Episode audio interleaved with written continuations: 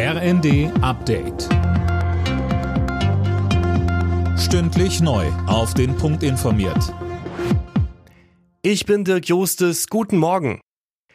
Es gibt einen Durchbruch bei den Tarifverhandlungen für die Metall- und Elektroindustrie. Arbeitgeber und IG Metall haben sich in Baden-Württemberg auf einen Pilotabschluss geeinigt. Er soll im Kern auch bundesweit übernommen werden. Die Mitarbeiter erhalten eine Prämie von 3000 Euro als Inflationsausgleich. Die Löhne steigen ab Juni um 5,2 Prozent und ab Mai 2024 um weitere 3,3 Prozent. Die Arbeitgeberseite spricht von einem schmerzhaften Kompromiss, deren Verhandlungsführer Harald Marquardt sagte. Wir sind aber alle unserer Verantwortung gerecht geworden so dass wir jetzt einen für uns als Arbeitgeber gerade noch erträglichen Abschluss vorlegen können. Stundenlang ging bei Kunden des Telefonanbieters O2 bis in die Nacht nichts mehr. Serverprobleme hatten zu bundesweiten Störungen geführt.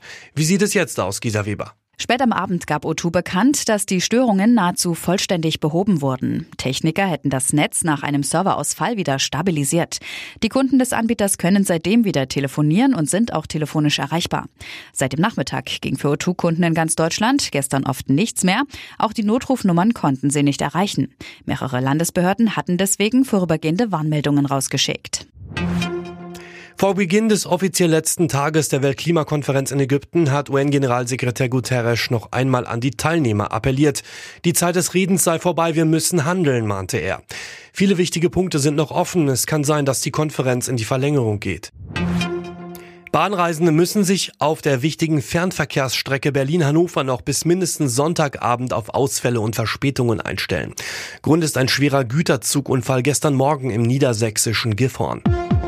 Alle Nachrichten auf rnd.de